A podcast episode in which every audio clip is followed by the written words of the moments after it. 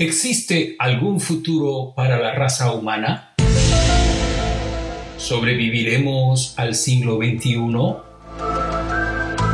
¿Es Pablo Iglesias un cyborg construido por los rusos para darle por culo a Pedro Sánchez?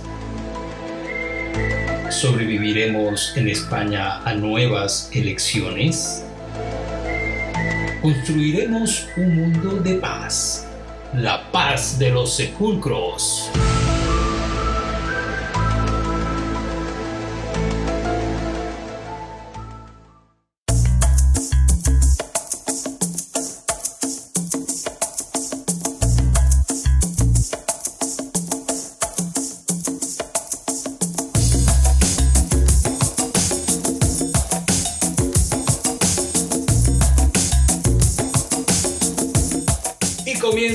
Filosofía Urbana.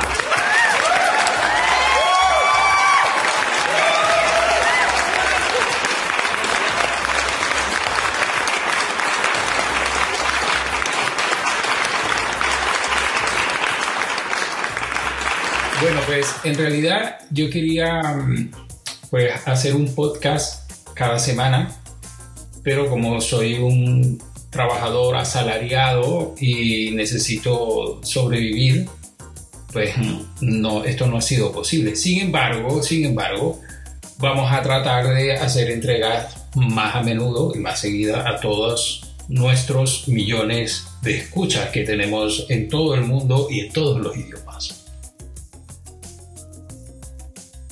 ¿Existe un futuro para la humanidad? Pues ese es el nombre de el podcast que a continuación van a escuchar. Yo pues quiero dedicar este podcast a toda las, la gente, buena gente, que cree que tendremos un futuro, que la raza humana se salvará, que siguen pues a... Bueno, por cierto, a esta niña Greta Thunberg, de verdad hay que aplaudir lo que esta niña está haciendo. Es algo muy valiente y es algo muy importante para el planeta y ha logrado pues, movilizar un montón de conciencias, sobre todo de los jóvenes, que son los que pareciera que nada les importa. Bueno, nada les importa de hecho. Y esta niña ha logrado pues, movilizar mm, gente en todo el mundo. Pero lo que yo veo eh, en esto es que lo negativo que yo veo en esto es que sea una niña la que tenga que salir a hablar y a defender el planeta, que todos tenemos que hacerlo, pero básicamente esto lo tendrían que hacer los adultos. Y no deberíamos dejarle esa responsabilidad ni tampoco utilizar niños para que puedan decir cosas que nosotros somos los que tenemos que decirlas. Esto no quiere decir que los niños no tengan participación, claro que sí, pero sin utilizarlos. Porque detrás de esta niña hay toda una maquinaria que la está exprimiendo y que se está nutriendo de lo que ella está haciendo. Porque en este podcast lo que vamos a hablar es que la raza humana, en su gran mayoría, yo diría un 90%, pues es una raza hostil, es una raza que va hacia su autodestrucción y pues esto es inevitable. Ustedes pueden hacer todas las protestas que quieran, ustedes se pueden hacer vegetarianos, ustedes pueden eh, volverse, ustedes pueden hacer, ustedes pueden hacer todas las protestas que quieran, pero los que tienen este tinglado montado, los que mandan en el mundo, ellos quieren que ocurra pues lo que está ocurriendo, que es la autodestrucción, todo en pos de la codicia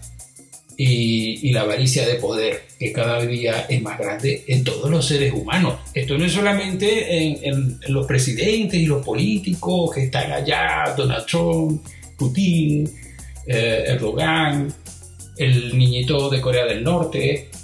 Esto es una condición natural que tenemos todos los seres humanos. Absolutamente todos. Entonces, aquí en España, por ejemplo, voy a hacer un breve paréntesis, que esta también será otra entrega, eh, porque este podcast más que todo es para hacer catarsis, para yo hacer catarsis.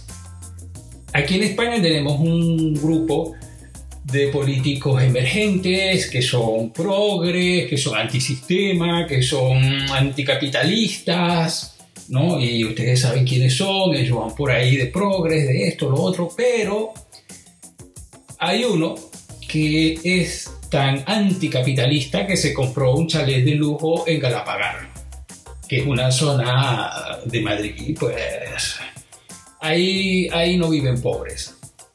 Lo que pasa es que este señor defiende a los intereses de los pobres, de la clase obrera, de los trabajadores, de mm, los jubilados, de toda la gente pues que absolutamente no tiene nada en esta sociedad y que está muy desfavorecida. Entonces, este señor, este político, él quiere defender a los pobres pero sin vivir como los pobres. Entonces yo no sé cómo será ese conocimiento de la realidad, de la pobreza que él quiere defender o que él tiene, porque, a ver, cualquier líder, bueno, es que esto, es que esto nunca ha ocurrido, esto nunca ha ocurrido porque Karl Marx, que fue el que inventó el marxismo, el leninismo, ese hombre nunca trabajó en una fábrica. Y yo creo que una de las cosas, de los problemas que tenemos en la humanidad, es que los líderes hablan y quieren defender causas que no tienen ni puta idea. Porque ni viven como pobres, ni han trabajado como obreros, ni... en fin, todo esto. Hay otro personaje también que... Esto es, como diría los estudiosos de García Márquez, de la literatura de García Márquez, esto es surrealismo mágico. Este señor también es antisistema eh, de la línea dura de los antisistemas, siempre anda enfadado. Yo no me explico por qué este señor siempre está enfadado. Siempre habla como, bueno, eso es una herencia del chavismo, porque eh, eh, son los hijos de Chávez, los hijos europeos de Chávez. Este señor tiene un programa de televisión, pero es un antisistema. Y además que el programa de televisión lo tiene en un horario que compite con programas como Leitmotiv de Movistar Plus, con El Hormiguero, con em, El Intermedio. Él busca, bueno, a Leitmotiv ya le está pisando los talones, porque la cantidad de audiencia que tiene este señor es bárbara aquí en España. Este señor es un ídolo, un ídolo de las masas. Es el... Yo creo que él sería como el el hijo del cual el comandante galáctico y superpoderoso, magnánimo, eh, que logró acabar con la pobreza en Venezuela, Hugo Chávez, pues este sería su hijo favorito, su hijo predilecto. Y eh, como ellos tienen muchas cualidades, una de las mejores que tiene este señor y con lo cual cuidado, aquí es donde viene lo peligroso, es cuando se pone a cantar rap, cuando rapea, madre de Dios. Dices que eres espía, dices que eres enviado del rey que teníamos antes que estaba siempre cansado. El rey que tenemos ahora que le llaman preparado metido en el talego por pasarte de frenado, frenadamente, sí, sí, frenadamente, muy mal, muy mal, frenada, frenadamente. Muy mal, muy mal. Frenadamente. Muy mal, muy mal. Ya. Bueno. A ver. A ver. Te has quedado flipado, Chuti.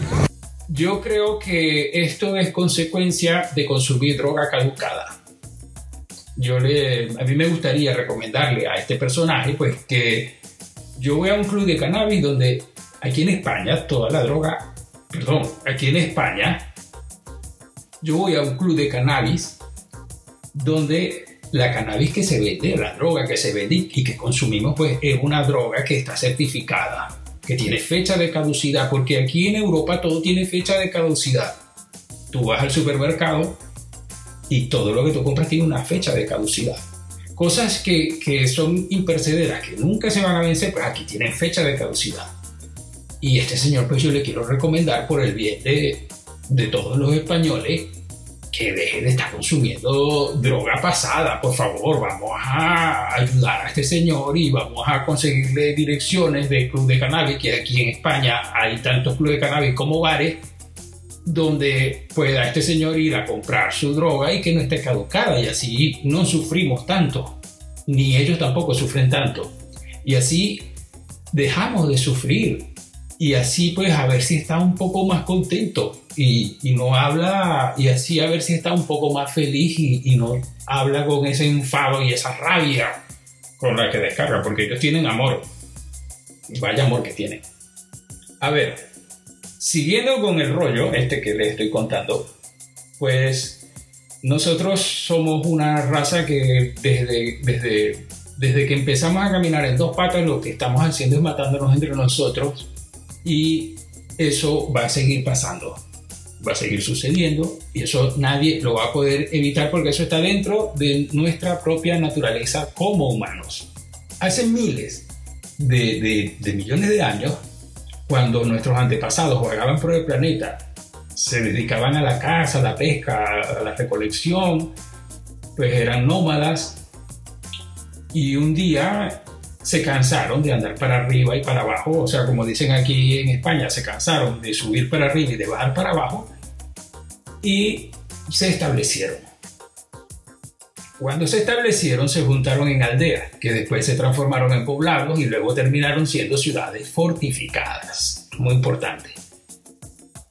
Se convirtieron en gente civilizada, en gente culta. Pero la ilustración, queridos oyentes, la ilustración tiene un precio el coste de la civilización es la guerra, así como lo oyen.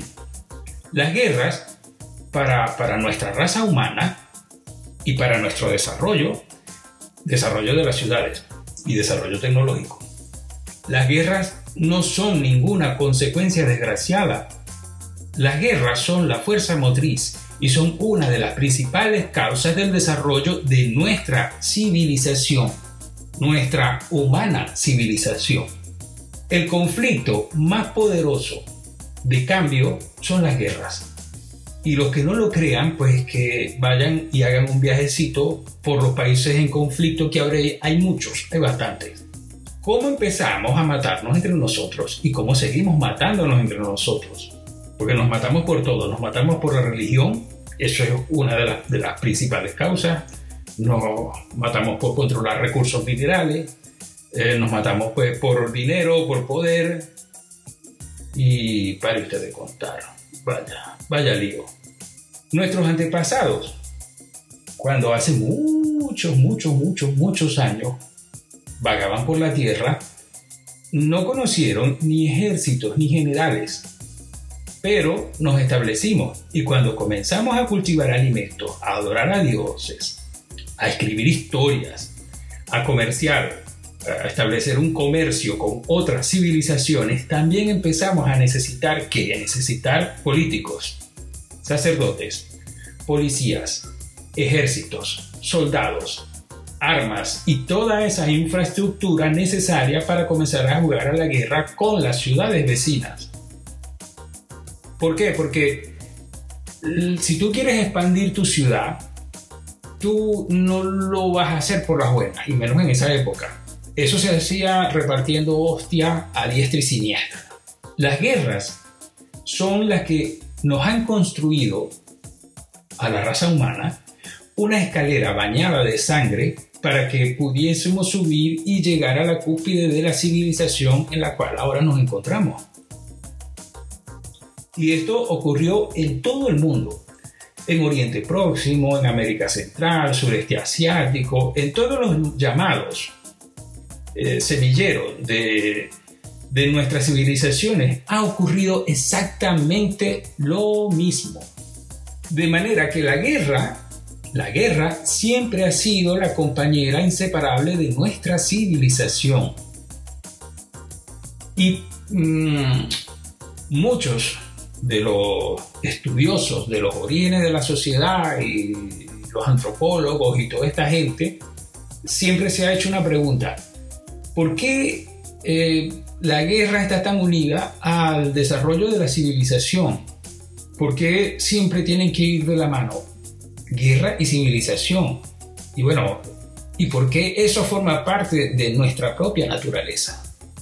Según lo que he podido investigar, cuando pasas de ser un nómada y te estableces, necesariamente tiene que cambiar tu relación con la tierra.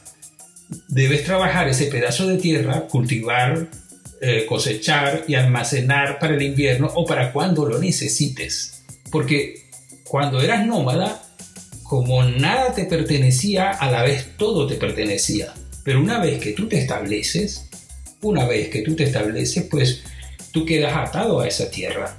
Esa tierra se vuelve tu posesión, se vuelve tu riqueza, se vuelve tu cárcel y más tarde también será tu tumba. En todas estas elucubraciones que he tenido, que me han llevado pues, a, a, preguntarme todas estas cosas, porque soy un vago y tiene mucho tiempo libre, y eso es lo que hace la gente cuando está de vaga pensar en cosas. Y yo pienso mucho en cosas. Pues me he topado con un científico evolutivo de la Universidad de Connecticut, que él es un científico evolutivo ruso-americano, que se llama Peter Turchin. Turchin, el apellido termina tal cual como lo están oyendo. Para los que estén interesados en averiguar un poco más sobre este señor. Este señor es un especialista en evolución cultural y una cosa que se llama cliodinámica. Esto es muy importante. ¿Qué es la cliodinámica?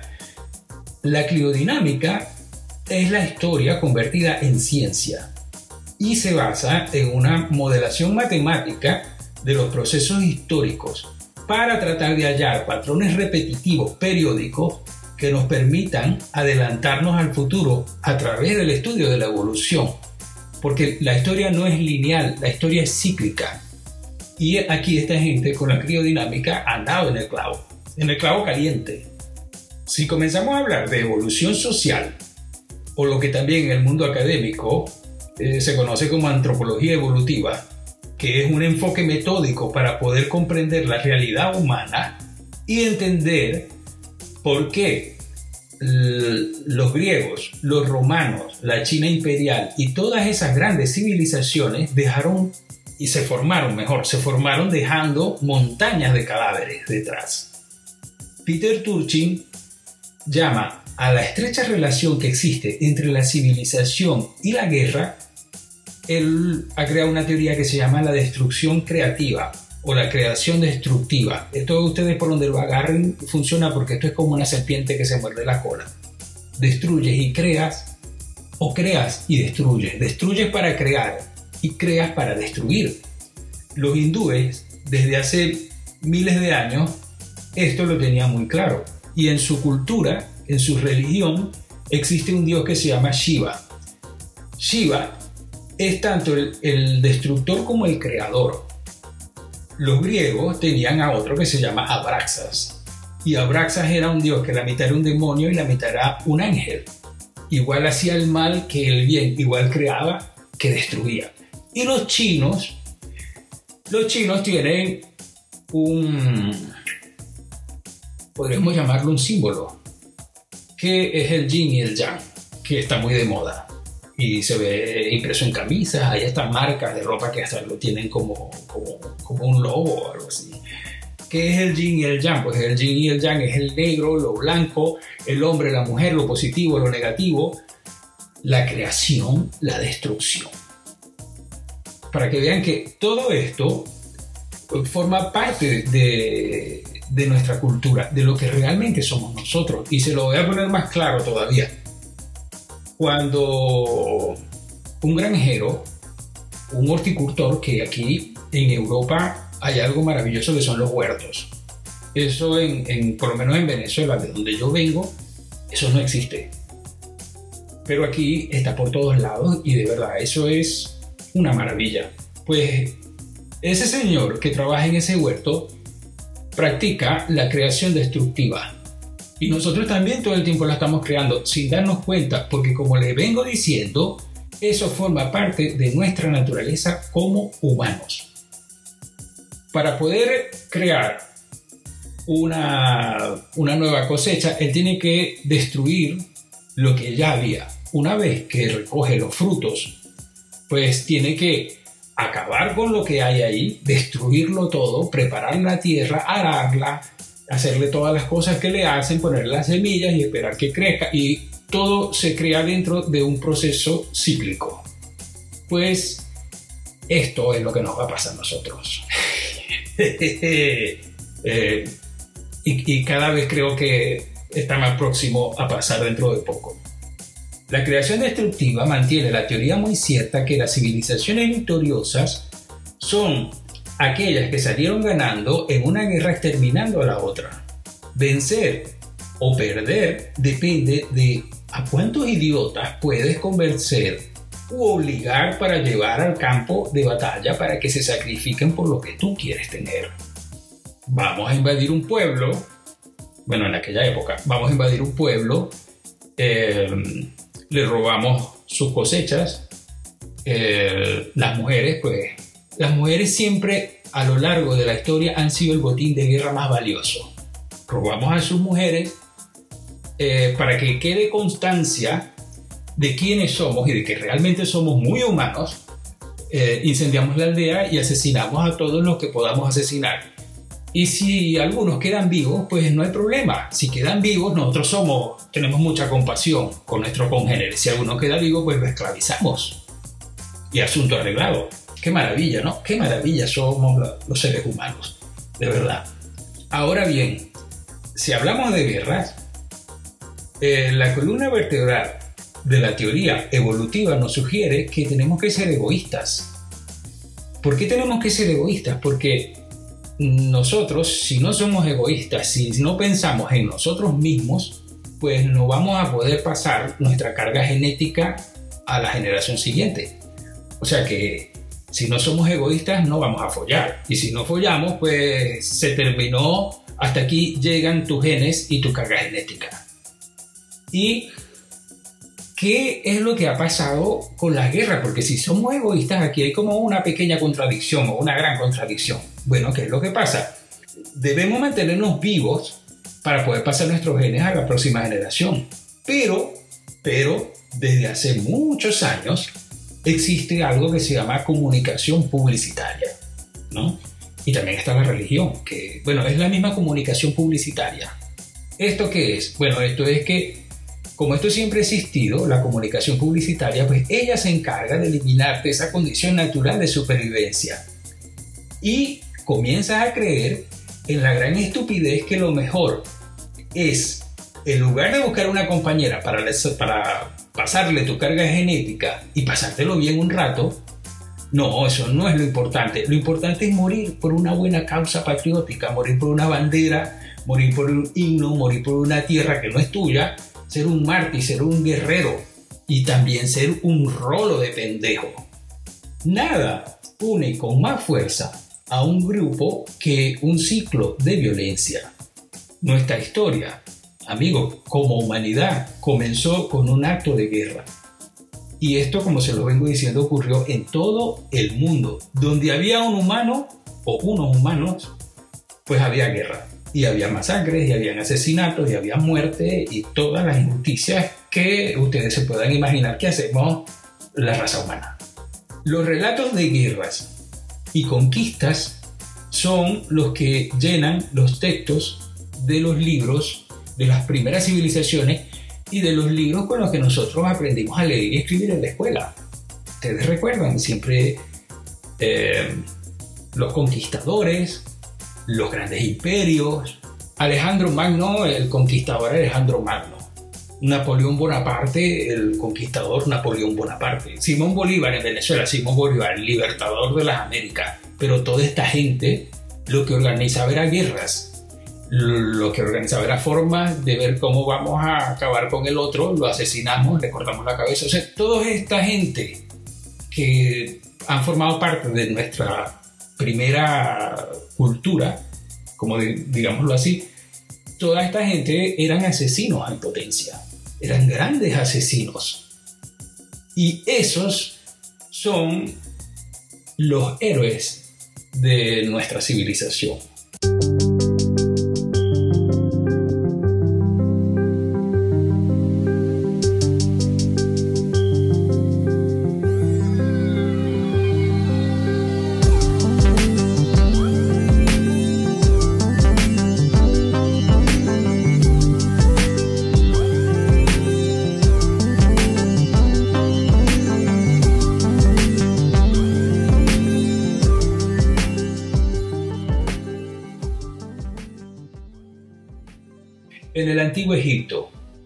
Próximo, Centro y Suramérica, China. La historia que nos ha llegado a nosotros la conocemos porque la escribieron los que vencieron. Esos son los botines de guerra más codiciados porque son los que se encargan de sobrevivirlos a través de la historia y de que queden como héroes, como salvadores de la patria. ¡Viva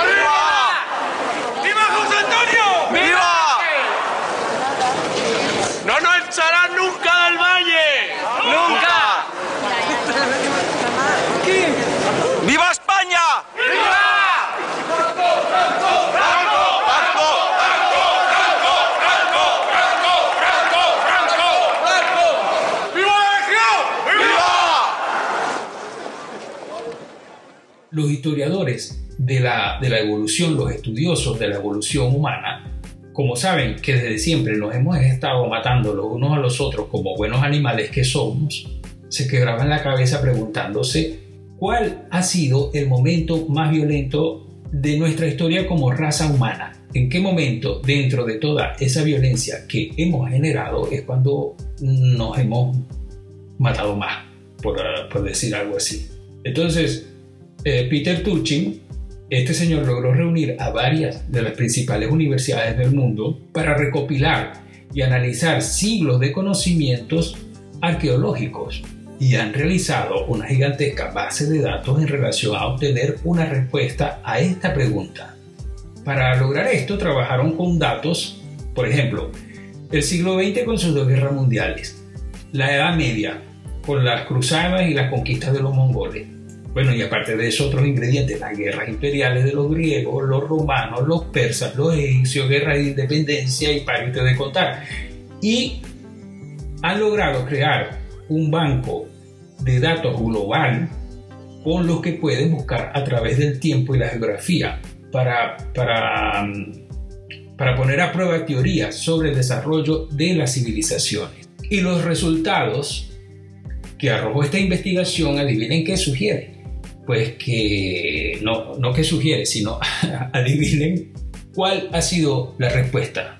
Pues el momento más violento de nuestra historia como raza humana fue cuando los humanos comenzaron a cultivar. Y eso que todavía no existía Monsanto, ojo, para que me entiendan algo, para, para que me entiendan mejor. Lo que ocurrió en aquella época fue una especie de guerra de todos contra todos algo así como lo que tienen los independentistas catalanes aquí en, en, Cataluña. Eso todos contra todos y aquí no se puede dejar títere con cabeza.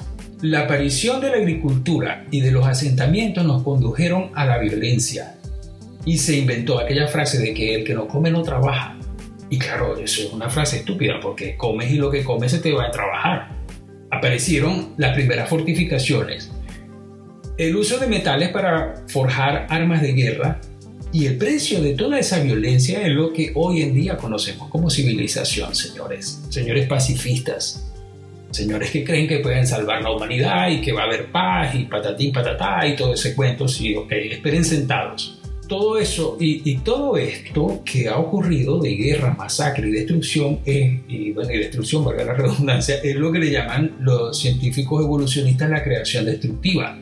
Ahora también, la civilización que termina otra se va reforzando por un poder intangible. Eh, ¿Cuál es ese poder intangible? Pues, o con lo que se refuerza, pues con las nuevas costumbres, las nuevas ideas, el comercio, las creencias religiosas, la cultura, el idioma. Todo esto es tan poderoso para invadir un país como los ejércitos y como la guerra. Los sociólogos hoy en día le llaman a este poder intangible transculturización. ¿Qué es la transculturización? La transculturización es cuando los progres critican a Estados Unidos pero quieren ser como ellos. ¿no? Eh, los que quieren cantar en inglés y ni siquiera hablan inglés, pero quieren cantar en inglés porque en inglés guay, los que usan la moda americana, eh, hay, algo, hay algo que sí deberían imitar, que es el cine, porque el cine norteamericano, ustedes dirán que es comercial, dirán todo lo que quieran, pero ese cine es perfecto. Ahora, ¿qué pasa cuando no nos estamos matando entre nosotros? Que eso es muy raro o sea, cuando no nos matamos, mejor dicho, formulo mejor la pregunta. ¿Qué pasa cuando en algunas partes del planeta no nos estamos matando entre nosotros? ¿Qué ocurre? Eh, el escritor George Orwell decía que el deporte era una guerra sin balas. El deporte representaba en la antigüedad un símbolo icónico de la civilización y el poder.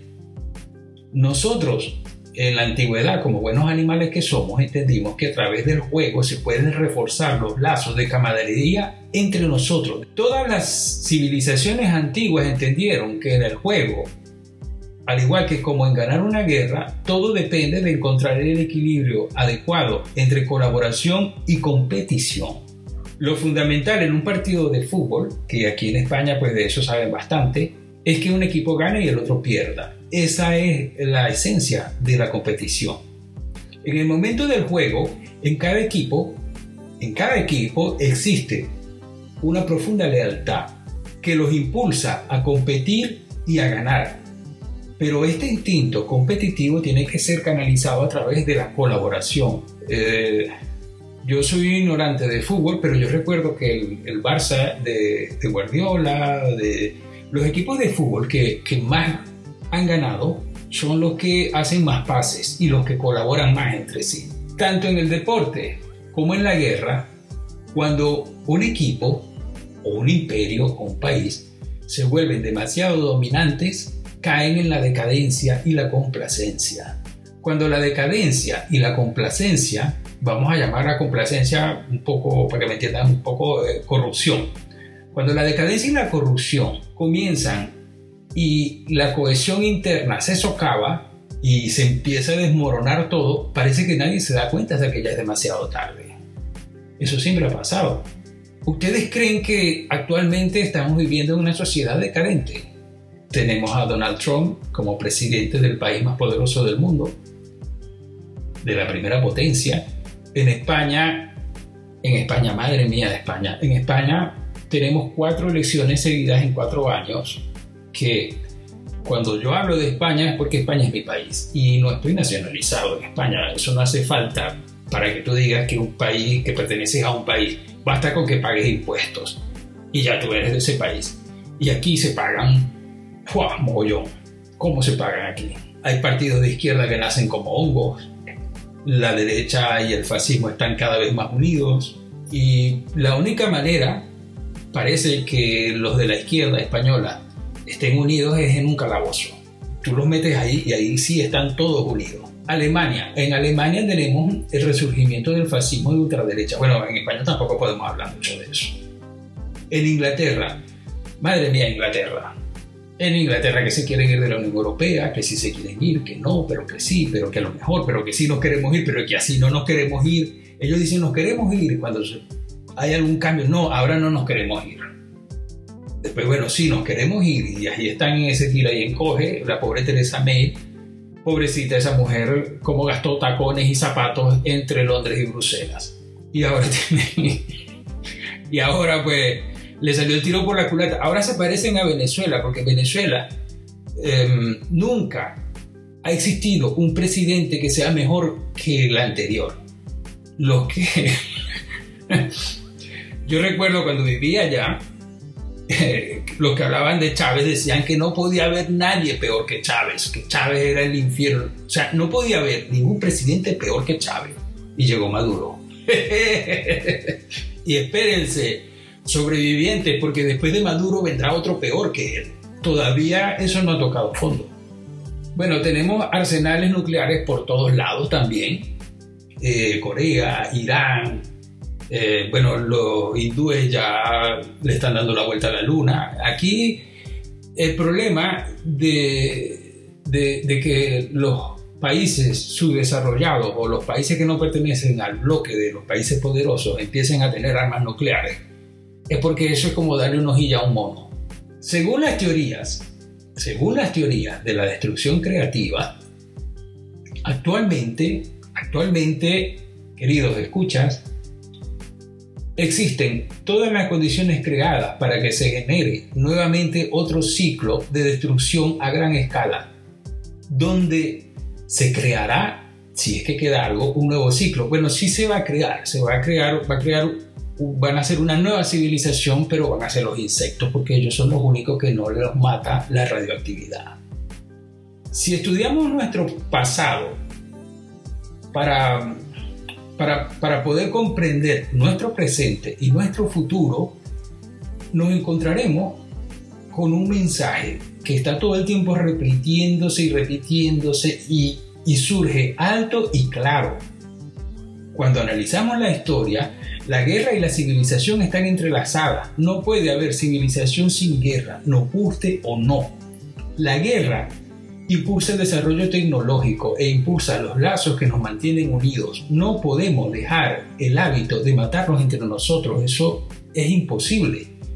Y cuando le ponemos las armas, para que ustedes vean que no es ninguna locura lo que yo les estoy contando, cuando le ponemos las armas, continuamos comportándonos como si estuviésemos en guerra, en el deporte, en los negocios, la política. Aquí se aplican las mismas guerras. Desde tiempos antiguos, nada ha cambiado. Colaboración, competición, conquistas. Si en verdad no tuviésemos una naturaleza violenta, entenderíamos que para lograr nuestro objetivo no es necesario asesinar a nuestros semejantes, no es necesario invadir a nadie, ni exterminar poblaciones, ni gente, ni asesinar niños, ni... en fin, pues todo esto. Pues yo lamento que hasta aquí haya terminado nuestra entrega. Espero que se confiesen los religiosos y que el día del juicio los haga reconfesados los ateos, pues los ateos, los ateos pues estaremos, a ver dónde estaremos los ateos, yo como ateo dónde estaré, a ver, piensa. Bueno, se los contaré en el próximo podcast, en nuestra próxima entrega. Muchas gracias de verdad por escuchar esto.